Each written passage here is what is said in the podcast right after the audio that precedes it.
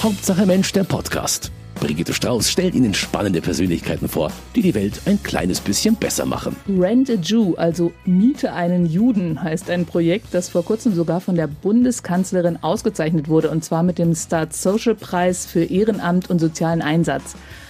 Unverschämtheit, dachte ich mir, machen die sich jetzt sogar offiziell lustig über Antisemitismus? Und dann habe ich mal gegoogelt und herausgefunden, hier machen sich Juden über sich selbst lustig. Naja, von jüdischem Humor hatte ich ja schon mal gehört, aber ich wollte es natürlich noch genauer wissen und herausfinden, wer dahinter steckt.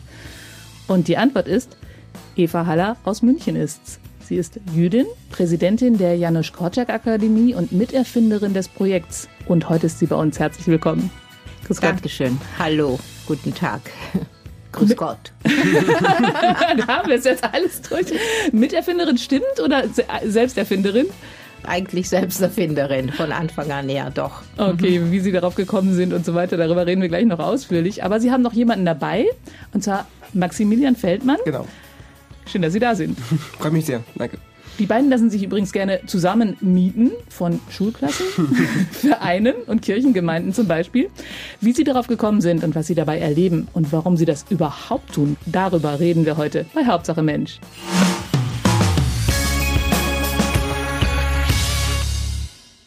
Warum dieser Titel? Der ist ja wirklich, also ich habe mich wirklich gefürchtet, was das für eine Wortwahl ist gefürchtet. Oh, das hört sich etwas, äh, ja, aber eigentlich äh, der Gedanke dahinter war ein bisschen provokativ. Mhm, hat geklappt. Äh, hat geklappt, ja, das war auch der ursprüngliche Gedanke. Vielleicht sollte ich äh, ein bisschen nur zurückgehen. Also eigentlich hat äh, dieses Projekt äh, in der Europäischen Janusz Korczak Akademie so angefangen äh, mit dem Titel Judentum zum Kennenlernen.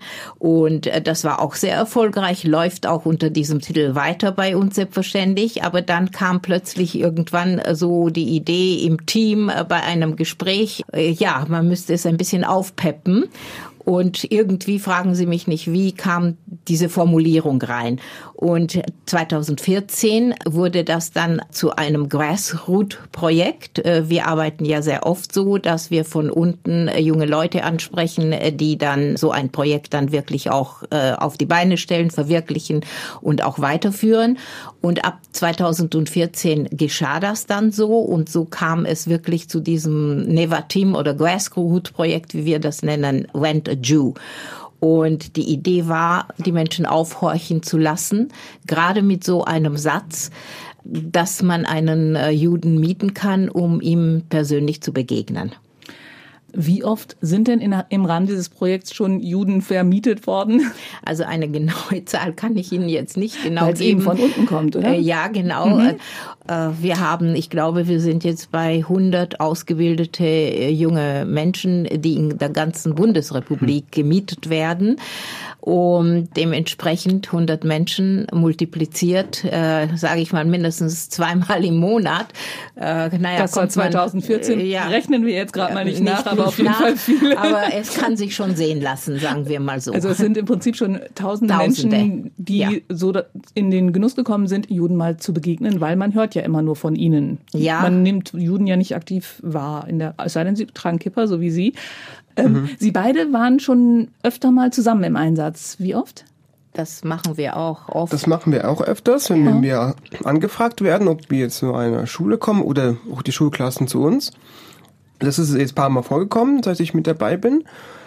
Und ähm, die Resonanz war bisher immer sehr, sehr positiv, weil man merkt, dass da ein Bedarf einfach da ist. Auch Leute zu treffen, die jüdisch sind, die etwas zu erzählen haben, ähm, aber auch unterschiedliche Perspektiven zum Beispiel mitbringen, unterschiedliche Hintergründe.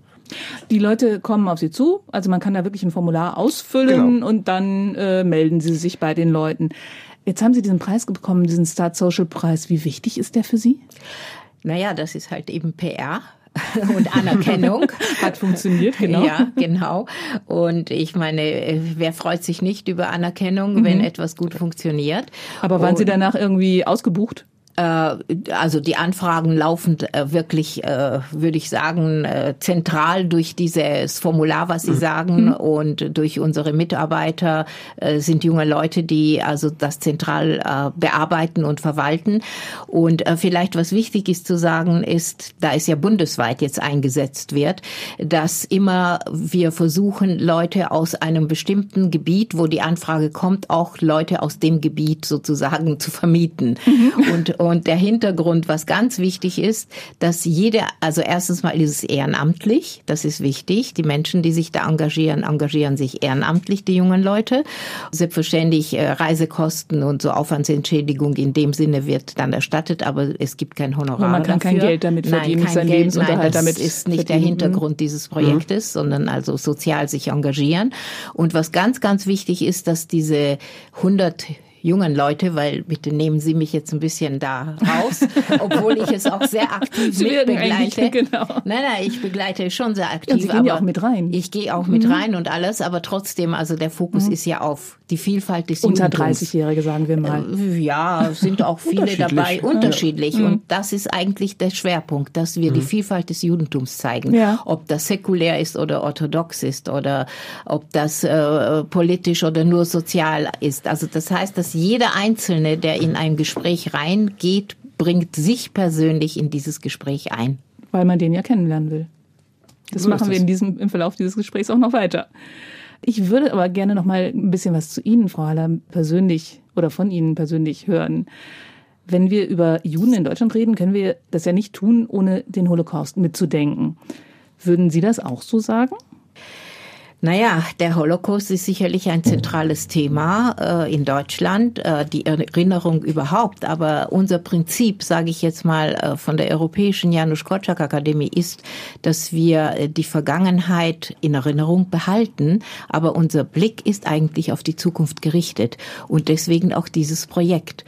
Also mhm. es ist nicht so, dass wir die Shoah vergessen wollen oder nicht bearbeiten wollen oder nicht wichtig ist. Im Gegenteil, Erinnerung ist sehr wichtig, weil jeder Mensch Mensch kommt von irgendwo und hat eine persönliche Geschichte, die er mitbringt. Und äh, es gibt genug Material, Storytelling, um das auch persönlich in solchen Gesprächen einzubringen. Aber eigentlich dadurch, dass wir sehr viel mit jungen Leuten arbeiten, ist es uns ganz besonders wichtig, mitzuteilen, auf die Zukunft zu achten, damit sowas nie wieder passiert. Aber trotzdem kann man eigentlich mit kaum einem jüdischen Menschen in Deutschland sprechen, ohne sich bewusst sein zu müssen, dass er wahrscheinlich Angehörige verloren hat im Dritten Reich, oder? Also bei Ihnen war es so, Sie sind Tochter von Holocaust-Überlebenden von. Ja, das ist ja. richtig. Also meine Mutter ist eine Auschwitz-Überlebende gewesen. Mhm. Mein Vater hatte aber das Glück, nicht deportiert zu werden und seine Familie auch nicht. Mhm. Aber selbstverständlich verbal und averbal bekommt man als Kind, sage ich mal, das mit. Und das trägt man auch in sich. Aber wie gesagt, der Fokus ist nicht die Vergangenheit mhm. zu vergessen oder zu verdrängen, aber den Blick nach vorne zu richten. Ich wollte trotzdem ganz kurz drauf drauf rumreiten auf ihrer persönlichen Lebensgeschichte. Ähm, aber ich komme auf jeden Fall zu der nächsten Generation. Ich verspreche es Ihnen. Okay. Weil ich stelle mir vor, ist es dann schwierig, wenn man die Geschichte seiner Eltern kennt im Land des Nationalsozialismus aufzuwachsen. Und äh, Sie leben jetzt auch in der Hauptstadt der Bewegung in München. Kriegt man das überhaupt auseinanderdividiert? Haben Sie das für sich persönlich als Kind auseinanderdividiert bekommen? Also als Kind sicherlich nicht. Ich habe auch äh, sehr intensiv, also ich sag mal erstens mal äh, vielleicht so im Hintergrund. Meine Mutter war eine Auschwitz-Überlebende, aber sie gehörte zu der Sorte von Menschen, die nie darüber sprach. Mhm. Weil Sie wissen, sehr oft sind es Menschen, die dauernd darüber sprechen und erzählen, weil sie es nicht anders ertragen oder verarbeiten können. Mhm. Und dann gibt es die andere Art von Menschen, die darüber nie sprechen wollten. Also meine Mutter gehörte dazu. Für mich war das immer so eine schwarze Box, sage ich mal. Mhm. Und als Kind entwickelt man dann, was ist eigentlich in dieser Box? Und die habe ich dann geöffnet. Und dann hat es selbstverständlich als Kind dazu geführt, dass ich schon sehr viele Fragen sowohl meiner Mutter gestellt habe, wie auch mich selber darüber kundig gemacht habe, mit der Geschichte, ja, mit dem Verlauf. Und irgendwann äh, kam es zu einer großen Auseinandersetzung mit meiner Mutter, wo ich äh, ihr auch Vorwürfe gemacht habe in dem Sinne, äh, wie konntet ihr euch so abschlachten lassen? Also richtig in so einer Plus-Minus-Formulierung. Das dürfte die sie, der Teenagerzeit gewesen sein. Ja, Teenagerzeit, genau. selbstverständlich, ja. Und ich erinnere mich noch an diese Szene sehr genau, wo meine Mutter sehr ernst geworden ist. Und äh, sie hat gesagt, du hast recht, es ist schwer, sowas zu erklären in einer Situation, die man damals erlebt hat und keine Wahl hatte oder Möglichkeit hatte, sich zu, zu wehren. Aber eins möchte ich dir nur einfach mitgeben. Hass, ein Rucksack voller Hass, wird sehr schwer für dich durchs Leben zu tragen sein.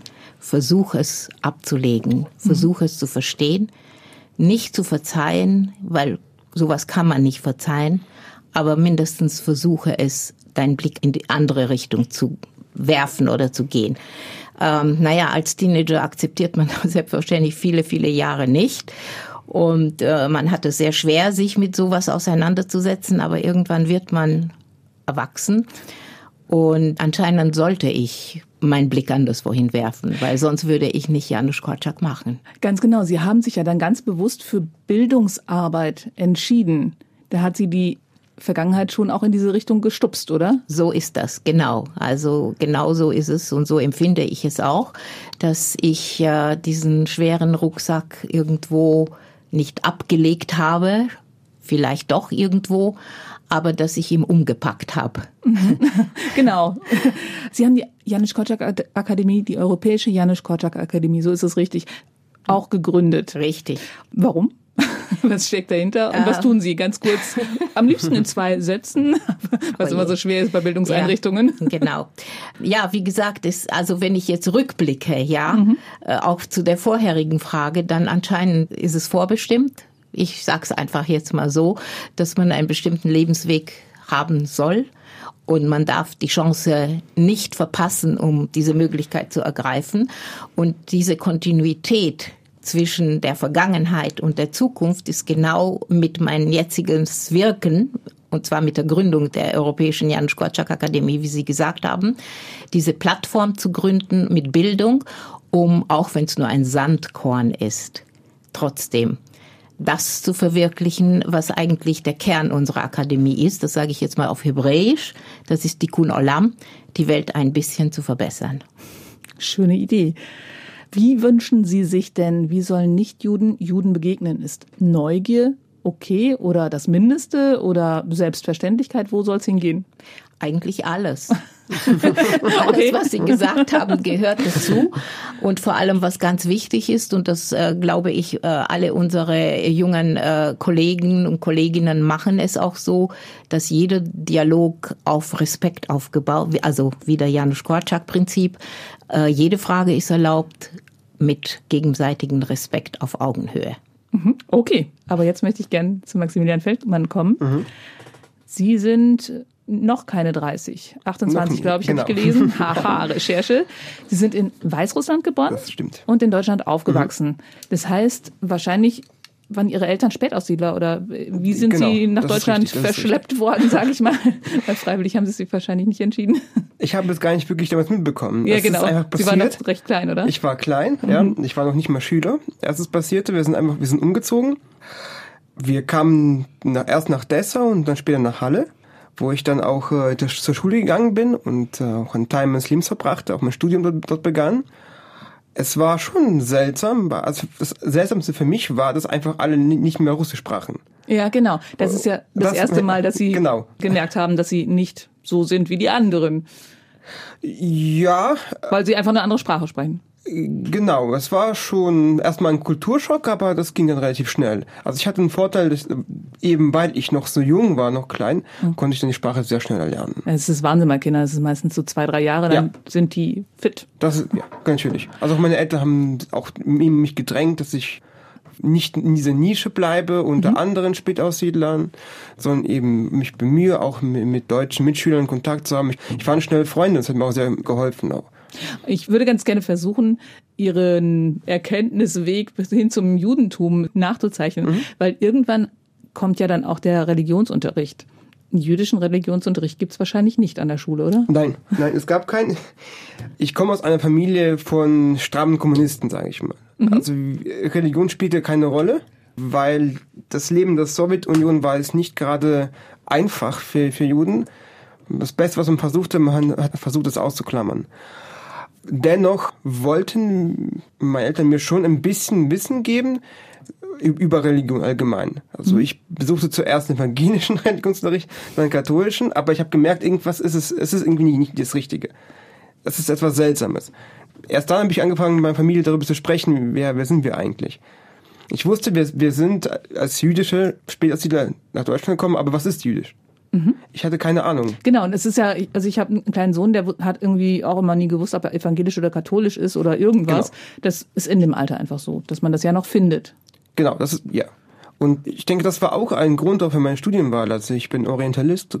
Nee, aber ich wollte nochmal in ja. der Schule schauen. Wann, ja, wann haben Sie, oder wie kam das denn für Sie, dass Sie dann sich Ihres Jüdischseins bewusst geworden sind? Also Sie haben erst den Religionsunterricht besucht, dann sind die irgendwann zur Erstkommunion gegangen, Sie nicht und so weiter. Wann kam das denn so in, in Ihr Bewusstsein rein? Das kam viel später. Mhm, okay. Weil ich muss dazu sagen, dass in den neuen Bundesländern, die ja geprägt sind eher durch einen säkularen Lebensweg, mhm. von, viel von Atheismus, war das Thema Religion eigentlich ziemlich schwach vorhanden. Obwohl ich auf einem Gymnasium war, das unter der Leitung der katholischen Kirche war, äh, war das dort nicht so spürbar, wie, wie man eigentlich denken würde. Die Mehrheit der Schüler kam eben aus Familien, wo Religion nicht praktiziert wurde. Es war eher ein Weg, der nach der Schule begann. Also weil Religion einfach grundsätzlich in, unter den Gleichaltrigen kein Thema war, war es für war, Sie auch kein ja, Thema? Es war kein mhm, Thema, okay. es war für mich auch kein Thema, aber erst, ich habe gemerkt, dass etwas fehlt. Für Sie persönlich? Für jetzt. mich mhm. persönlich. Mhm. Ich suche gerne Antworten. Ich stelle mir sehr, sehr, viele Fragen. Also das mhm. man kann sagen, das ist ein bisschen typisch jüdisch, dass man immer nachhakt, immer nachbohrt. Und ich habe angefangen, mich mit Familiengeschichte zu beschäftigen da kam natürlich auch die Zeit des Dritten Reiches und die, also die Vernichtungskriege in Osteuropa auch zur Sprache. Und letztendlich habe ich dann versucht zu wissen, okay, wenn ich das also in mir habe, wenn ich diese Biografie habe, dann muss ich auch wissen, was, was Judentum ist. Und habe ich mich Schritt für Schritt angefangen damit zu beschäftigen. Aber dann eher im Studium. Unter anderem in Israel. Ich bin dann nach Israel gegangen, genau, weil ich gemerkt habe, also, also wenn ich ähm, auch Sprachen lernen möchte, wie im Hebräisch und Arabisch, dann muss ich es vor Ort tun. Und so kam es auch, dass ich dort ihm eine Kultur vorfand, die mir hier selbst noch nicht so bekannt war. Mhm. Das ist, glaube ich, auch nochmal so ein Punkt. Irgendwann haben Sie wahrscheinlich mitbekommen, ey, wir sind jetzt in das Land der Täter gezogen. Mama, Papa, warum habt ihr das gemacht? Wir hätten auch nach Holland gehen können, Italien oder sonst wohin. Also meine Eltern hatten in der Schule ein bisschen Deutsch gehabt. Es mhm. ist äh, so, weil damals hat man gerne Deutsch gelernt. Noch heute es ist es ist eigentlich eine der Stimmt, Hauptsprachen. Es gab in der oder es ist ja unglaublich viele ja. gut Deutsch sprechende Menschen, ja. Das, das ist, auch das mitbekommen, so. ja. Also die hatten die Auswahl zwischen Israel, eher den USA, wo viele Freunde und Verwandte von uns schon leben, ähm, oder eben Deutschland. Israel ist vom Klima her nicht so ideal für Menschen, die in Europa leben. USA sind etwas weit. Also haben wir und so Deutsch konnten sie schon. Also meine Eltern konnten ein bisschen. Also es war dann eigentlich am Ende doch nicht so ein großes Thema, dass man hierher kommt, weil okay. Also das war jetzt auch nie so im Hintergrund. Und Sie Nein. sind dann, haben dann Ihr Jüdischsein gefunden, weil Sie Ihren Glauben gefunden haben, weil Sie Antworten im Glauben oder in, in der Spiritualität gefunden haben und sind nach Israel gegangen und haben dann eine Kultur vorgefunden. Also das ist auch ja so dieser zukunftsgerichtete Blick, nicht der rückwärtsgerichtete Blick.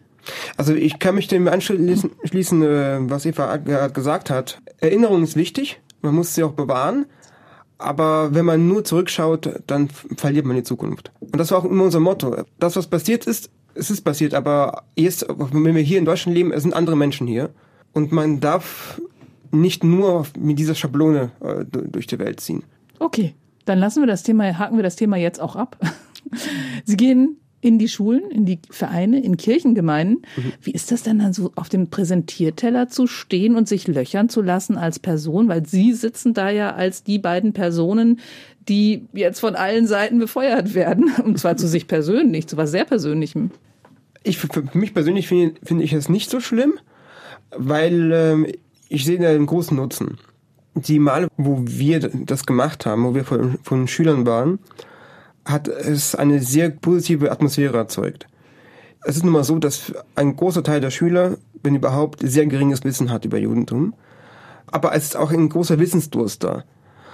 Viele haben eben genau diese Hemmschwelle, dass sie denken, okay, da kommt jetzt eine jüdische Person und Juden sind irgendwie verbunden mit der Vergangenheit. Okay, was kann man denn sagen, dass es bitte nicht verletzend sein soll? genau. Also für mich ist es sehr wichtig, dass man genau diese Hemmschwelle erstmal nimmt. Aber diese Hemmschwelle ist bei den jungen Menschen auch immer noch da. Weniger, mhm. viel weniger. Es ist ein Unterschied, ob man mit ähm, Leuten spricht, die schon äh, höheren Alters sind, mhm. die so vielleicht die vielleicht zweite Generation sind mhm. oder noch älter, also die, die direkt nach dem Krieg geboren wurden, bei denen ist es ein ganz anderes. Man merkt auch, dass die Herangehensweise anders ist dort bei ihnen, weil sie immer noch sehr selbst beschäftigt sind mit der Tatsache, dass sie Kinder von Tätern sind. Bei den jungen Leuten ist es was anderes. Sie haben auch einen ganz anderen Blickwinkel auf die Gesellschaft. Das Multikulturelle ist für sie etwas Natürlicheres geworden, weil in den meisten Schulen sind viele Kinder mit, mit verschiedenen Hintergründen, verschiedenen Religionen. Das ist für sie etwas Normales. Ähm, das Jüdische fehlt aber meist noch, weil es sind jetzt nicht so viele jüdische Schüler an den mhm. offiziellen Schulen da. Es ist immer noch so, dass sie wissen, mhm. Juden waren mal da und dann gab es diese schlimme Zeit also wenn sie merken, dass es jemand da ist, wie, wie es wir, und wir nehmen die Kinder ernst, wir respektieren sie, und wir sind bereit, ihre Fragen zu hören, dann stellen sie sie auch sehr gerne. Und dann erzeugen wir wirklich eine, eine Atmosphäre des Austausches. Das ist auch dieses Prinzip der Begegnungspädagogik, dass man eben sich nicht scheuen sollte, etwas zu fragen, was vielleicht eine Wissenslücke offenbart. Ganz im Gegenteil, wenn man das eben fragt, dann kann man das Wissen auch vermitteln. Welche Frage kommt immer? Zahlen Juden Steuern. Bitte? Ehrlich? Ja, also warum fragt man denn das? Ich meine, die Jugendlichen fragen das selbstverständlich weniger. Ja, weil äh, eben Vorurteile äh, sehr tief irgendwo in der Bevölkerung sind und äh, man der Meinung ist, dass äh, diese Vorurteile, wie zum Beispiel Juden sind immer reich und äh, Juden beherrschen die Welt und äh, naja und so weiter und so fort und dass auch Juden keine Steuern bezahlen. und das ist eine der Fragen, die irgendwo versteckt, offen, äh, sonst wie äh, immer, möchte ich fast sagen, also ohne Ausnahme kommt. ich, auf die wäre ich jetzt nie gekommen. Also ja, ja. Der Zusammenhang leuchtet mir auch noch nicht ein, weil ja. Sie Repräsentant von multinationalen Konzernen sind und ihr Geld irgendwo verstecken oder weil Sie steuerbefreit sind in Deutschland oder warum Keine kommt man Ahnung, darauf? Das ist einfach so irgendwie in den Köpfen der Leute drin, dass äh, Juden die Welt beherrschen, äh, Finanzmogule sind, ja. äh, irre reich sind mhm. und keine Steuern zahlen. Und äh, wie gesagt, diese Frage ist Standardfrage, wenn ich das so sagen darf, mhm. egal in welcher Form, versteckt, verdeckt, äh, maskiert okay. oder sonst wie. Und dann äh, antwortet man in, in aller Ruhe, dass wir eine anerkannte Religionsgemeinschaft sind äh, mit einem Staatsvertrag und mit den gleichen Gesetzen dem Finanzamt gegenüber unsere Kirchensteuer abführen.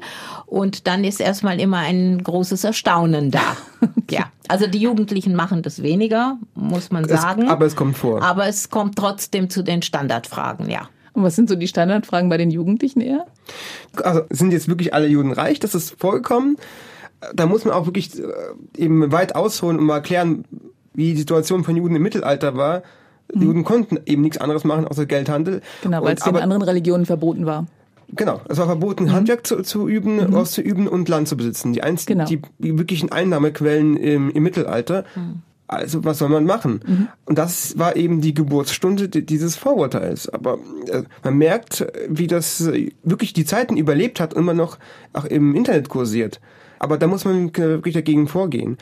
Aber es kommen auch, auch normale Fragen. Zum mhm. Beispiel eben, was ist der Schabbat? Ja, oder wie, wie, wie macht ihr das? Also Weil, so zum alltäglichen Leben oder genau, zu, zu, den Feiern. Genau, alltägliche hm? Leben Feier, Feiern. Feiertage, ja. ja. Genau, oder der jüdische Alltag. Richtig. Aha. Ja. Könnt ihr, oder könnt ihr Alkohol trinken? Weil bei Muslimen darf man ja nicht. Und was ist, wie ist es bei euch? Aha. Das ist zum Beispiel auch, solche Vergleichsfragen kommen häufig. Ja. ja man kennt zum Beispiel muslimische Mitschüler. Genau, die hat man, man weiß, ja recht häufig. Genau, man weiß, genau. wie sie leben. Und dann stellen sie zum Beispiel manche Parallelen oder Unterschiede fest. Mhm. Aber meins geht es eben um ganz alltägliche Sachen. Warum trägt man Kippa? Und wie ist es mit der Liebe im Judentum? Vielleicht sollte man auch dazu sagen, dass äh, wenn wir in Schulen äh, sind, dann haben wir ja sehr viele Jugendliche mit Migrationshintergrund, äh, auch mit muslimischem Hintergrund. Stimmt. Und das ist dann äh, schon immer sehr interessant weil äh, sie fragen spezifisch aus ihrer Religion heraus gesehen, äh, was es mhm. mit dem Judentum zu tun hat. Und da kommt man praktisch darauf zu sagen, woher eigentlich das Christentum und äh, mhm. der Islam sich entwickelt hat, dass eigentlich alle drei monotheistischen sehr eng miteinander verbunden sind. Und die, die größte Überraschung ist dann der Wandel, und das möchte ich sehr mhm. bewusst betonen, wo die Jugendlichen äh, sagen, ja, Moment mal, aber das ist bei uns auch so und das ist auch so ja. und das ist auch so. Und dann am Ende äh, gehen wir aus diesem Dialog heraus äh, mit äh, leuchtenden Augen und mit großem Verständnis füreinander, dass wir viel mehr gemeinsam alle haben, als was uns trennt. Und das ist eben dieser Dialog des Kennenlernens, mhm. der meistens, und ich möchte das betonen, also aus meiner Sicht, ich bin noch nie aus so einem Dialog rausgegangen, mit einem negativen Gefühl. Im mhm. Gegenteil. Okay. Also ich glaube, nur mit positiven Gefühlen gehen wir raus. Ich kann das nur bestätigen, dass es äh, wirklich so. Also bisher hatte ich wirklich sehr schöne positive Resonanzen, gerade von muslimischen Schülern. Also Mission erfüllt, kann man nur sagen. Was war die lustigste Frage? Oh. Wo sie wirklich erstmal gestutzt haben und laut losgelacht haben, weil die so originell war? Also äh, mir fällt eine ein, also das ist aber schon länger her, wo ein Schüler, jetzt weiß ich nicht mehr, welcher Religionsgemeinschaft er angehört hat, ist auch im Moment nicht wichtig, wo er gesagt hat, ja, also uns wurde immer gesagt, dass Juden Hörner haben und einen Schwanz, mhm. also praktisch wie ein Teufel dargestellt werden. Und ein Huf. Äh, ja, ja, auch mhm. so weit. Also daran erinnere ich mich jetzt nicht mehr mit dem Huf, aber auf jeden Fall, also diese Figur eines Juden, der als Teufel, ja, also mhm. die Juden sind die Teufel dargestellt wurde. Und ich erinnere mich ganz genau, ich werde auch immer wieder, und du sicherlich auch, Max, immer wieder gefragt, ja, bist du Jude mhm. oder Jüdin? Mhm. Ja, so, ne? Die trauen sich dann auch endlich mal dieses Wort auszusprechen, ja. weil das das ist auch etwas, was uns gerade bei älteren Leuten immer wieder auffällt. Die trauen sich nicht einmal das Wort Jude oder Jüdin in den mhm. Mund zu nehmen. Und dann suchen sie die tollsten Formulierungen, um das irgendwie merkwürdig, lustig, komisch oder auch peinlich zu umschreiben. Und ich erinnere mich ganz genau an dieses Kind, was mir dann gesagt hat, also du bist Jüdin und du bist ganz normal.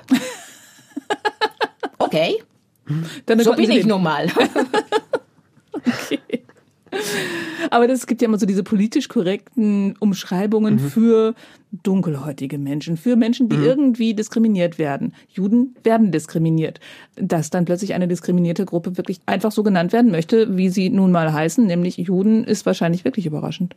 Ja, wie gesagt, man hat noch immer eine Scheu und mhm. auch in, in, in der Jugend, merkwürdigerweise. Das mhm. ist auch etwas, was von Generation zu Generation weitergegeben wird. Averbal oder bewusst, je nachdem. Dass da diese Scheu noch bis heute existiert. Absolut. Aber mhm. weniger mhm. als bei der alten Generation. Ja. Mhm. Also auf jeden Fall. Aber wenn ich jetzt schon mal die Chance habe, zwei Juden hier sitzen zu haben, dann will ich natürlich auch alles fragen, was äh, ich immer schon mal fragen wollte und vielleicht Gerne. auch ein paar Leute draußen wissen wollten. Und wir verbreitern ja. den Wissenskreis so schon mal ein bisschen. Unser geheiligter Sonntag ist ihr Schabbat. Schabbat genau. spricht man Schabbat. aus? Schabbat. Mhm. Schabbat, auf der zweiten Silbe betont. Dann sind ja alle Geschäfte offen. Gehen Sie da einkaufen? Nein. Ja. also wir lieben die Dualität. okay. Also es kommt darauf an, wie man das äh, auslebt. Es gibt natürlich äh, Juden, die sind sehr fromm, ein bisschen weniger fromm, traditionell oder eben komplett säkular. Also, also so, wie, so wie bei den Christen, wie will. die genau. auch schon mal lügen. Richtig. Also Oder es gibt auf ja ihre Eltern schimpfen. Genau. Also Max wird sicher nicht am Samstag einkaufen gehen. Äh, ich bin äh, traditionell erzogen, also nicht, sage ich mal, religiös, also stark religiös mit Max jetzt vergleichbar. Ich halte auch den Schabbat äh, Ruhe in dem traditionellen Sinne nicht, aber ich werde alles tun, am Freitag alles vorzubereiten, den Schabbat vorzubereiten und am Samstag mhm. wirklich tunlichst nicht einkaufen zu gehen. Was tun Sie noch alles außer nicht einkaufen, nicht an diesem Tag? Also Sie, Sie sind orthodoxer Jude und versuchen ja. es möglichst zu achten. Ich versuche es möglichst zu achten, genau. Es ist ein Tag der puren also Erholung, wirklich. Also was ich auch immer den, den Kindern erzähle, ist, dass das Handy ausbleibt. Mhm. Da kommt erst die Reaktion, oh, wie geht das? Wie kann man das? Entzug. Ja, Entzug, aber ich sag, das ist wirklich Erholung. Man macht, muss einmal machen, keine Elektrogeräte, nur. Gar keine. Gar keine. Gar keine Elektrogeräte. Da kann man ja nicht mal vom Fernseher abhängen. Es macht nichts, weil es gibt genug andere Mittel. Man hat Freunde, man hat Familie, man kann sich treffen, man kann spazieren gehen, man kann zum Beispiel auch mal ein Gesellschaftsspiel spielen. Und das ist eine tolle Erfahrung, wo man wirklich komplett vom Alltag abschalten kann. Aber was ist, wenn Sie da mal eine Einladung haben zu, ich meine, Sie haben wahrscheinlich auch nicht jüdische Freunde, da lädt man gern mal am Samstagabend ein und dann geht da die Anlage mit der Musik. Gut, wenn das am Samstagabend ist, im Winter oder Herbst, dann ist es äh, so, dass der Schabbat früher rausgeht. Beziehungsweise der Schabbat beginnt Freitagabend und geht bis Samstagabend. Im Sommer ist es so, dass der Schabbat eben sehr lange dauert. Im Winter dagegen ist er relativ kurz. Und das ist dann kein Problem. Aber Sie haben auch gerade gesagt, Sie bereiten den Schabbat vor. Was ja. bereiten Sie da vor? Also wie gesagt, jetzt diese traditionelle Art des Schabbatfeiern ist einfach, sage ich jetzt mal, unausgesprochen Gesetz immer in unserer Familie gewesen, dass der Freitagabend unsere Familienzusammentreffen ist. Das heißt, ich bemühe mich, habe mich seit soweit ich zurückdenken kann und meine Kinder haben das auch so übernommen, dass man am Freitag äh, tagsüber einkauft und äh, für den Abend, für den Schabbat mit dem Eingang des äh, Kabbalat Shabbat, also des Anfang des Shabbats, äh, die Kerzen zündet, ein feierliches Abendessen macht und dass dieser Freitagabend nur uns der Familie gehört. Und nur uns der Familie kann etwas selbstverständlich ausgedehnt werden, nicht nur Eltern und Kindern, sondern auch Großeltern oder Tanten oder Freundeskreis. Also mhm. das ist alles offen. Und an diesem Abend war es ein unausgesprochenes Gesetz, das wir bis heute halten, dass man also nicht ausgeht ja, in dem Sinne. Man hält sich den Abend frei für die nur Familie. für die Familie. Um sich zu treffen. Genau. Toll. Und an dem Abend, das ist immer sehr wichtig äh, für uns als Familie äh, gewesen und ist bis heute, denke ich mir, in sehr vielen Familien so, dass man die ganze Woche einfach miteinander bespricht und äh, mhm. erzählt und auch streitet mitunter mal, weil mhm. ich meine, Familie ist nun mal Familie, Probleme gibt es und die sollen irgendwann mal in Ruhe besprochen werden. Und das ist eigentlich ein sehr wertvoller Abend, der Freitagabend. Samstag ist dann unterschiedlich, wie schon Max gesagt hat. Wenn man religiös ausgerichtet ist, dann geht man auch zum Schabbat-Gottesdienst. das ist dann am Samstagvormittag, äh, gefolgt von wieder einem schönen Mittagessen. Mhm. Also Essen ist im Judentum immer sehr wichtig. Christentum durchaus äh, auch. Ja, am Sonntag dann halt eben nur ein Tag versetzt. Genau. Und dann kann man den Nachmittag, wie gesagt, sehr gut ohne Handy, ohne Fernsehen äh, verbringen, indem man äh, wieder miteinander spielt oder spazieren geht mit den Kindern oder mhm. Gesellschaftsspiele macht oder einfach nur mal chillt, um es mal so auszudrücken. Oder ruht sich. Äh, oder ruht, ja, mhm. oder auch lernt. Also ich meine, das, ja. äh, mein Lernen so ist erlaubt. Ja, mhm, ja, okay. also äh, sogar gewünscht. Also mhm. alles, was mit Judentum zu tun hat und in den Familien, also die religiöse traditionell ausgerichtet Also nicht Mathe lernen. Nein, nein, nein, nein, religionsbezogen okay. dann. Ja, mhm. man geht also zu den Schriften mhm. und man nimmt zum Beispiel den Wochenabschnitt und diskutiert es in der mhm, Familie, okay. die verschiedenen Sichten mhm. dazu. Also das gehört auch dazu. Bibelarbeit. Ja, genau. ja, mhm. Bibelarbeit, genau. Also Auslegungsarbeit der mhm. Bibel in dem Sinne gehört zu unserer mhm. Tradition. Je nachdem, wie religiös wieder die Familie ausgerichtet ist. Und dann am Samstag, wie gesagt, schon richtig gesagt, am, im Winter mit Sonnenuntergang endet dann der Schabbat und dann kann man Party feiern, wie es einem dünkt und erwünscht ist.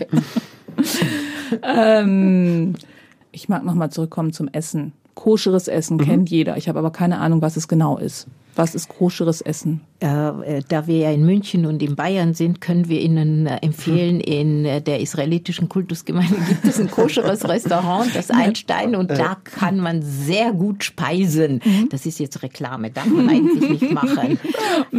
Ausnahmsweise mal. Es gibt, glaube ich, auch noch zwei oder drei andere koschere Restaurants und dann haben wir das Ganze ah, okay, neutralisiert. Genau. Ja, alles klar, gut. Aber was, was zeichnet koscheres Essen aus? Was, was ist das nicht oder was ist das? Also im, im abgeschwächten, vereinfachter Form ist es, dass man milchige und fleischige Speisen in jeder Form nicht miteinander kochen, kombinieren oder servieren darf. Ja, also nur als Beispiel ein Züricher Geschnetzeltes wäre nicht möglich, weil da Sahne mit mhm. Fleisch kombiniert ist. Okay. Als Beispiel. Mhm. Aber dann gibt es noch die neutralen Speisen oder Elemente, wie zum Beispiel Obst, Gemüse, Öle, Margarine. Die sind sogenannte neutrale äh, Speisen mhm. oder Elemente, die kann man zu beidem getrennt dann entweder zu milchigen oder zu fleischigen benutzen. Also beide sind erlaubt? Also alles ist im Prinzip erlaubt. Richtig. Es muss nur voneinander getrennt werden. Ja, es ist eine Art von moderner Trennkost, wenn Sie so wollen. äh, aber es ist jetzt vereinfacht denn es äh, gibt diese Speisegesetze sind ziemlich genau definiert mhm. und es gibt schon Beschränkungen, welche Tiere man zum Beispiel nicht essen soll. Welche nicht? Äh, mit den äh, Hufen, die keine gespaltene Hufen haben oder die kein Rückgrat haben, nicht? Also zum Beispiel Meeresfrüchte. Tintenfische, mhm. äh, Krebse äh, in der Art, genau. ja, nicht. nicht? Äh, Fische zum Beispiel nur mit Schuppen. Also es gibt ganz äh, und Hufe. Äh, Hufe muss gespalten. Die müssen gespalten die sein. Die müssen gespalten müssen und wieder sein. Das heißt, genau, Paarhufer, Paarhufer und das heißt, Wiederkäuer. Rindfleisch fällt aus. Doch. Doch. Rindfleisch das Paarhufer? Ja. Ja und okay. Wiederkäuer. Bio war auch nicht mein. und Wiederkäuer. Okay. So ja. Aber wie gesagt, da gibt es ganz bestimmte, zum Beispiel mhm. auch bei Wild, was ja oder nicht mhm. erlaubt ist aus mhm. bestimmten anderen Gründen. Also diese Speise Reisegesetze, die ja auch aus hygienischen Gründen ja eingeführt worden sind. Die äh, eigentlich alle, oder? Äh, richtig, also viel hat es ja auch damit zu tun. Ähm, es ist schon eine Wissenschaft, eine kleine Wissenschaft für sich, aber vereinfacht Trennkost. Okay, ich habe irgendwo gehört, dass man auch für beides eigenes Geschirr hat. Stimmt das? Das ist richtig. Genau. Sie haben Sie haben es, Herr Feldmann, Sie nicht, Frau Haller, oder wie? Ach, ich weniger. Ihre Fingerzeige. Äh, ich ich, äh, ich äh, mache so einen sehr äh, besonderen Mix. Aber okay. jetzt sollen Sie das Original hören. Okay, also ja. wenn man es auch wirklich wörtlich oder ganz, ganz streng auslegt, hat man zweierlei Geschirr. Auch die, die es jetzt nicht so streng leben, die halten das schon meist so, dass äh, mhm. das Geschirr getrennt wird und ein Besteck, also einmal für Fleisch und einmal für Milch. Für die, die ganz, ganz frommen, die gibt es noch das neutrale Geschirr. Aber das ist jetzt einfach nur ein Zusatz. Und Sie haben eine gesunde Mischung, wie Sie ich es habe eine für sehr sich gesunde praktisch Mischung, finden. ja. Würden Sie eine Nicht-Jüdin heiraten? Also ich bin verheiratet mit okay. einer Jüdin. Dann würden Sie jetzt keine Nicht-Jüdin mehr heiraten, vermutlich. Das ist, äh, das ist richtig. Aber also wäre das für Sie in Frage gekommen? Äh, für mich kam es eigentlich nicht in Frage. Einfach, äh, weil das, das jüdische Leben in einer gemischten Beziehung ist äh, komplizierter. Mhm. Es ist natürlich auch eine Definition, was ein Jude ausmacht. Also es gibt natürlich verschiedene Strömungen. Die Hauptströmung definiert Judentum über die Mutter oder über Konversion, weswegen sich äh, viele Männer eben davor hüten, vor einer Beziehung zu einer Nichtjüdin, weil dann die Frage aufkommt, was passiert mit den Kindern. Aber auch. Ach so, im Prinzip, weil ein Jude ist das Kind einer jüdischen, also man wird Jude, indem man das Kind einer jüdischen Mutter ist. Und mhm. wenn ein Mann eine Nicht-Jüdin heiratet, ist das Kind nicht automatisch jüdisch, sondern müsste erst jüdisch werden. Mhm. Also, also sag mal so, da gibt es nicht so eine Taufe. Nein, das ist nicht. Mhm. Äh, natürlich gibt es im Judentum auch andere Richtungen, die mhm. nur über Vater zählen.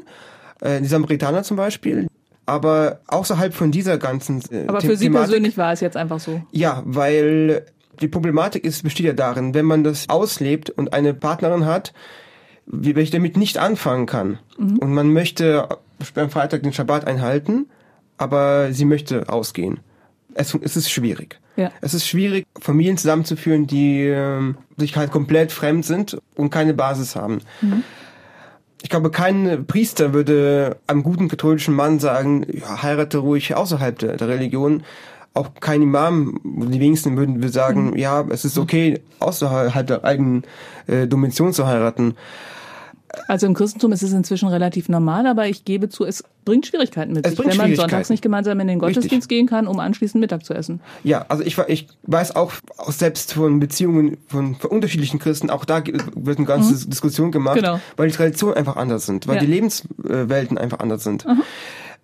Deswegen äh, der, Kon der Konsens ist der, dass Kontakt zu Nichtjuden natürlich erlaubt ist, auch erwünscht, mhm. Freundschaften okay, in Sachen Liebe wird das natürlich schwieriger. Da muss man sich wirklich überlegen, ob beide Partner das tragen können, ob ein Partner möglicherweise konvertieren würde, so ist es. damit man das Leben weiter so leben kann, wie man es bisher gelebt hat. So ist es, ja. Gemeinsam leben kann. Gemeinsam leben Vor allem den ja. Kindern vorleben kann. Ja. Genau. Weil äh, es ist ja nichts Tödlicheres, als wenn der eine rechts und der andere links zieht und, mhm. und das Kind dazwischen liegt. Ja. Also genau. dann katastrophal. Man könnte warten, ob sie sich ja. in eine Richtung entscheiden, aber dazu müsste man es ja vorleben können. So ist es.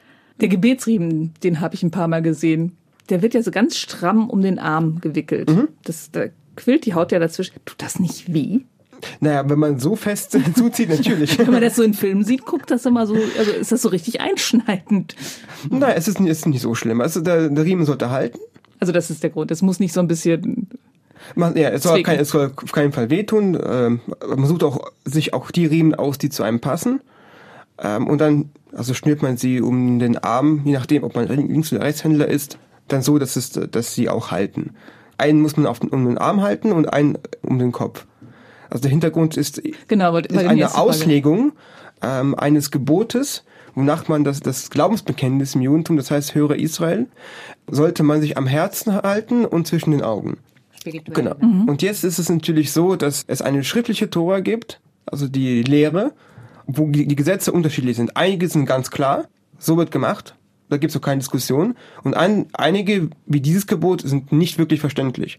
Mhm. Und die rabbinische Tradition hat es versucht dann zu interpretieren und gesagt, okay, man muss es eben physisch irgendwie darstellen. So hat man die Gebetsriemen ins Leben gerufen, sage ich mal. Also eines am Arm, damit es nah ans Herz kommt. Und dieses zwischen den Augen ist dann die Kapsel mit Riemen am Kopf. Okay. Dann würde ich gerne so zu dem politischen Part kommen. Auch Sie beide immer wieder fragen, wenn irgendwas passiert in Israel und man sagt etwas gegen die israelische Politik, kommt gleich die israelitische Kultusgemeinde und sagt, man kann nichts gegen Juden sagen.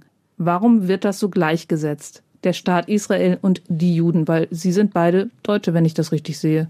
Mhm. Also das hat etwas einen anderen Hintergrund, glaube ich. Der Hintergrund ist ganz schlicht und einfach, dass oft Antisemitismus äh, sein Gesicht gewandelt hat in den letzten äh, Jahren.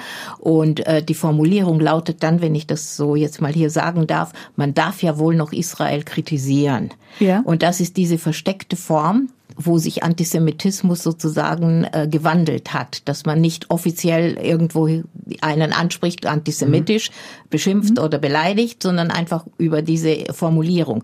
Und ich weiß also nicht. Über dieses, man wird ja wohl noch sagen dürfen. Ja, das ist eigentlich mehr der Stein des Anstoßes? Äh, nein, äh, es ist folgendermaßen, meistens geht es dann so, also ich bin kein Antisemit, so ist erstmal die aber. Einführung, aber mhm. man darf ja wohl noch Israel kritisieren. Und da ist unsere Position auch ziemlich klar und deutlich. Selbstverständlich darf man Israel kritisieren, aber nicht mit zwei Standards was mhm. ja auch durch die Presseberichte und durch vieles ja gegeben ist. Zweitens äh, sind wir, also weder Max noch ich, Repräsentanten des Staates oder der Politik Israel. Wir sind äh, deutsche Bürger, wie Sie schon richtig gesagt haben, mit jüdischer Religionszugehörigkeit und nicht verantwortlich für die Politik Israels. Nichtsdestotrotz möchte auch ich, und ich glaube, da spreche ich auch in deinem Namen, dass selbstverständlich haben wir eine starke Bindung zu Israel Israel, unsere spirituelle Heimat ist ja das Land Israel und die Bibel und alles, was mit Religion verbunden ist. Und man darf Israel kritisieren, aber bitte fair bleiben. Also man darf Israel, die Politik des israelischen Staates kritisieren und das ganz losgelöst von der Religion betrachten. Genau, ja. und von uns persönlich. Ja, klar. Und von uns persönlich, weil wir sind keine Repräsentanten mhm. der Politik oder des Staates ja. Israel also auch was wir auch uns wünschen, ist, dass der Staat Israel behandelt wird wie jeder andere Staat. Also es ist einfach nur absurd, dass es im Duden ein Wort gibt, das heißt Israel-Kritik. Sie, werden, können den Duden aufschlagen, sie, sie finden keine Russland-Kritik, sie finden keine China-Kritik, sie finden keine Syrien-Kritik sogar. Nichts, aber sie finden Israel-Kritik. Und das ist Antisemitismus. Das ist eine Form einer Ausgrenzung oder eines Herauspicken eines Staates, den man außerhalb der Gemeinschaft hinstellt. Das ist Antisemitismus das pur. ja. So rum wird dann ein Schuh so, raus. Genau. So rum wird der Schuh okay. raus. Es ist eine, immer noch eine, immer eine Frage, um wie diese Kritik aufgebaut ist. Ist es wirklich an Fakten belegt? Also es, man darf diskutieren, aber die Frage ist immer wie. In welchem Ton, in welchem Ausmaß und in welcher Hintergründe bringt man das? Okay, kommen wir mal zur Situation der Juden in Deutschland. Mhm. Es gab kürzlich diesen Hinweis, dass es in Berlin No-Go-Areas ja. gibt für Menschen mit Kippa. Die Reaktion oder eine der Reaktionen darauf war ja, dass sich Nicht-Juden aus Solidarität Kippas gebastelt haben. Ist das okay, wenn Nicht-Juden Kippa tragen? Also die Kippa ist äh, kein Gebot. Die hm. Kippa ist eine Tradition, weil äh, man als Jude, wenn man viele Dinge tut oder auch betet, muss man sich einfach nur die Haare bedecken. Also als Mann. Daher wurde die Kippa quasi, das ist eine gute praktische Erfindung das mal auf der sicheren Seite, wenn man zum Beispiel etwas essen möchte oder man beten möchte, muss nicht immer schnell noch einen Hut genau. Äh, äh, genau, suchen. Sich irgendwo eine Kopfbedeckung suchen. Richtig. Mhm. Daher ist äh, eine Kippa, wie gesagt, kein Gebot. Man mhm. trägt es einfach nur, weil man ist auf der sicheren Seite als, als frommer Jude. Für die Nicht-Juden ist es absolut okay, einen Kippa zu tragen. Wenn sie das möchten, Auch, auch als modisches Accessoire oder so. Ja, weil ich, also ich ich, frage mal jetzt andersrum. Also ich erzähle mal so, wenn jemand ein Kreuz trägt und der ist nicht gläubig, finde ich das schon komisch. Finden Ja. Sie es komisch? Kann man das so sagen? also als modisches Accessoire will, will ich es auch komisch finden. Aus Solidarität ist das Aus. Solidarität ist es eine schöne Geste. Also es es ist gut, dass sich Leute solidarisieren.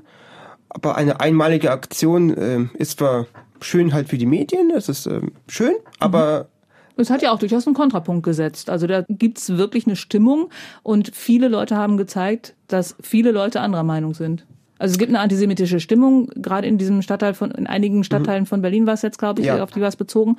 Und viele Leute haben gesagt, nee, also hier, wir sehen das anders. Schau her.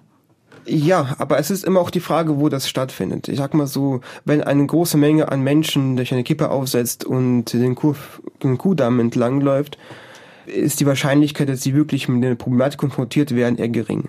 Wenn eine Person das für sich macht und diese Bezirke, wo die Probleme stattfinden, alleine aufsucht, dann wird die Erfahrung, die die Person macht, eine ganz andere sein.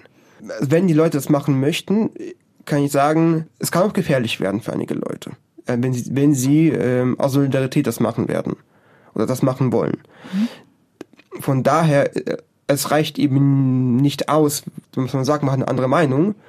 Wenn man hinterher die Kipper wieder absetzt und sagt, okay, man hat jetzt ein gutes Gewissen, man hat gezeigt, dass man ge- dagegen ist, sondern es muss, es müssen Aktionen auch stattfinden. Man muss auch konsequent dagegen vorgehen, nicht nur einmalig. Und wie? Also als Einzelner, der einfach diese No-Go-Areas unsäglich schlimm findet? Ein Versuch, äh, den wir eben machen, ist es, wie ist die Bildungsarbeit, dass man bei der Jugendgeneration einsetzt. Dass man hinkommt und sagt, wir sind erstmal als Menschen da. Wir sind ganz normale Bewohner Deutschlands, wir sind Mitbürger und was wir wollen, ist eine Gesellschaft, wo man sich respektiert und begegnet und sich nicht angreift. Würden Sie andersrum Ihre Kippa abnehmen in so einer No-Go-Area? Weil ich vermute, da nimmt man schon mal ein Stoßgebet mit. Es ist schwierig, es ist immer individuell. Es gibt, ich weiß nicht, wie ich mich verhalten würde in so einer Sie Situation. meiden die Viertel einfach. Naja, ich war auch in diesem Viertel mal. Okay. Äh, meist trägt man einfach noch eine Kappe da, da, da drüber. An kühlen Tagen ist es sowieso gut. Da passt es auch. Aber ich kann sehr gut verstehen, dass andere das eben nicht tun, weil es muss individuell für sich entscheiden, ob man jetzt mutig sein will und auf einen schlimmsten Fall auf eine Konfrontation setzt oder sich immer, lieber überlegt, ob man lieber auf der sicheren Seite bleiben möchte. Sie selber, haben Sie schon mal negative Reaktionen auf das Tragen der Kippa erlebt? Ich zum Glück noch nicht. Also es freut mich sehr, dass ich das noch nicht erlebt habe. Mich auch. Eher fragende. Ich gönne es jedem, ich finde es auch unmöglich. fragende Leute, also kommen, kommen zu mir und sagt, oh, das, also was hat es mit der Kippe auf sich? Ein bisschen unangenehm ist, wenn dann Leute drauf starren. Also lieber fragen. Ja, ich sag mal so, wenn, wenn die Leute sehen, okay, der hat einen Kipper, soll, sollte es ist jetzt keine Überraschung sein. Also es ist, es sollte etwas sein, eine Mhm. Ja, normale aber, Reaktion aber wie soll ich dann reagieren? Ich sehe das und denke, ist, Ja. der, ist der Jude? Darf ich denn jetzt fragen, ob er Jude ist? Darf ich das Wort? Der soll einfach auf Sie zukommen und sagen, Entschuldigung, tragen Sie das, weil Sie Jude sind? Genau, So, Die genau, genau. Normalität Dann passt. einführen. Richtig. Genau. Einfach die Normalität Genau. in den Alltag einführen. Das ist kein Vergleich, wenn jemand ein T-Shirt von einer Band trägt, kann man auch jemand fragen, ey, bist du Fan von dieser Band? Oder Okay. eine Das ist- Nonne. ja. Ich meine, Ja, genau. Von welchen Orden kommen Sie jede denn? Religion Genau. hat ihre Dresscodes. Ja, also, stimmt. So wie man das akzeptiert, Mhm. müsste das genauso dabei sein. Die Kippa ist so ein äußeres Zeichen. Es gibt ja auch noch verschiedene andere äußere Zeichen des äh, Judentums.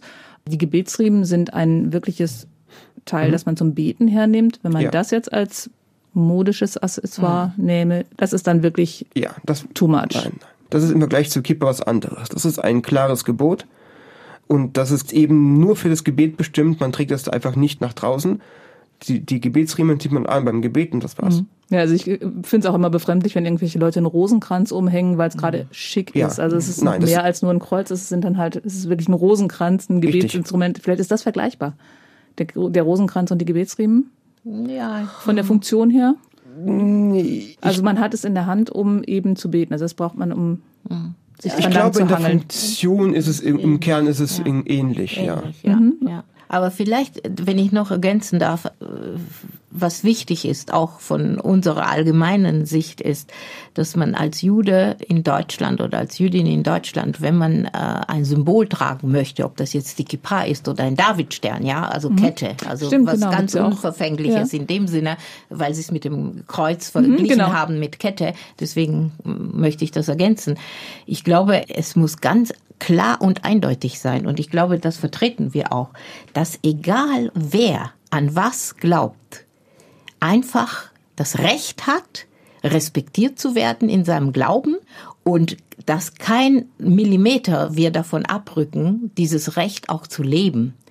Und so wie wir es respektieren, dass jemand sein Kreuz trägt oder die Muslime ein Kopftuch, die Mädels tragen und die Frauen und äh, die Herren auch oft eine Kopfbedeckung haben, was immer das für eine Form hat, genau das gleiche Recht möchten wir für uns haben. Und das ist kein Diskussionsthema. Mhm. Es ist einfach als selbstverständlich mhm. anzusehen. Das ist auf jeden Fall absolut unterschreibenswert. Für mich ging es jetzt noch mal einen Schritt weiter. Wie ist es, wenn andere Menschen also wenn nicht Juden religiöse Symbole tragen, sei es als Solidarität oder als Schmuckstück. Also wie gesagt, als Schmuckstück äh, finde ich es merkwürdig. Äh, ja, genau. Also das sehe ich so in dem Sinne nicht. Das Aus Solidarität ist es dankend äh, als Möglichkeit äh, der Solidarität anzusehen. Aber wie du schon richtig gesagt hast, es ist ein einmaliges Symbol, äh, das gemacht wird. Und eigentlich das Wichtige ist, dass es im Bewusstsein der Gesellschaft sein muss, dieses respektvoll miteinander umzugehen. Und zwar aus der Mitte der Gesellschaft. Hatten Sie schon mal Angst als Jude in Deutschland? 2014 gab es furchtbare Demonstrationen in Deutschland. Die Al-Quds. Demonstrationen. Ja, also auch im, im Hinblick auch in München, auf auch in Berlin. Ja, auf, äh, auch auf den auf einen militärischen Konflikt zwischen der Hamas und Israel. 2014 war das. Es waren furchtbare Ausstreitungen in, in ganz Europa, auch in Deutschland, wo Parolen gerufen wurden, die man eigentlich aus dem Dritten Reich kennt. Da hatten Sie ich möchte sie, sie es aber auch nicht nennen. Ähm, nee.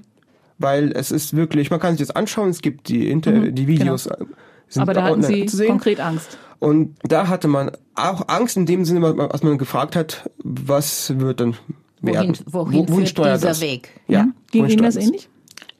Absolut. Letzte Frage. Ich habe den Eindruck, also ich kenne insgesamt vielleicht fünf Juden, aber alle sind unglaublich gebildet. Hm. Ist das, die haben alle ein abgeschlossenes Studium, das ist alles also eine sehr hohe Priorität. Ist das was, was sozusagen mit in die Wiege gelegt wird? Ist ein, streng, ein, ein, eins der wichtigsten Erzie Erziehungsziele oder wie, welche Rolle spielt Bildung im Judentum? Tja, also Bildung gehört äh, in diesem Sinne äh, schon zu unserer Tradition, auch die Art, wie man lernt, immer zu zweit. Also das kommt aus auf die Bibel schon zurück, wie man Bibel lernt, sage ich mhm. jetzt mal, in, im Dialog. Und ich denke mir dadurch, dass das äh, jüdische Menschen und das Judentum so viele Jahrhunderte immer ausgegrenzt war. Und wir waren mhm. durch die Jahrhunderte immer in irgendeiner Form verfolgt und ausgegrenzt musste man einfach schauen, wie man im Leben weiterkommt. Also um einen Weg aus dieser Ausgrenzung rauszufinden, ja. indem man mhm. besser ist als andere. Naja, besser. Das ja, für Frauen ist das ja so. Wenn Frauen versuchen, die gleichen Jobs zu kriegen wie Männer, müssen sie besser sein als Männer. Naja, sicher. Aber es geht ja nicht unbedingt um das Besser, sondern einfach das Gleiche äh, zu erreichen. Das Gleiche ja. zu erreichen. Ja, das, deshalb habe ich das Beispiel von den Frauen genommen. Genau. Aber äh, ich glaube, das ist sehr wichtig und Bildung ist ganz wichtig und das gehört zu uns äh, auf jeden Fall, dass man als Ziel ansieht, dass man sich weiterbildet. Und genau das machen Sie mit Ihrem Projekt Rent a Jew. Und wenn ich jetzt noch nicht genug Fragen gestellt habe, man kann Sie beide und noch 100 andere bundesweit, Juden bundesweit mieten, mhm. sie in Schulklassen, in Vereine, in Kirchengemeinden kommen lassen und löchern mit allen Fragen, die Ihnen einfallen. Ich danke Ihnen für diesen Bildungsunterricht und wünsche Ihnen noch viel Erfolg für das Projekt. Danke. Vielen Dank. Und das war's auch schon wieder bei Hauptsache Mensch. Ich hoffe, wir hören uns beim nächsten Mal wieder. Bis dahin eine gute Zeit, Ihre Brigitte Strauß. Hauptsache Mensch, ein Podcast vom katholischen Medienhaus St. Michaelsbund, produziert vom Münchner Kirchenradio.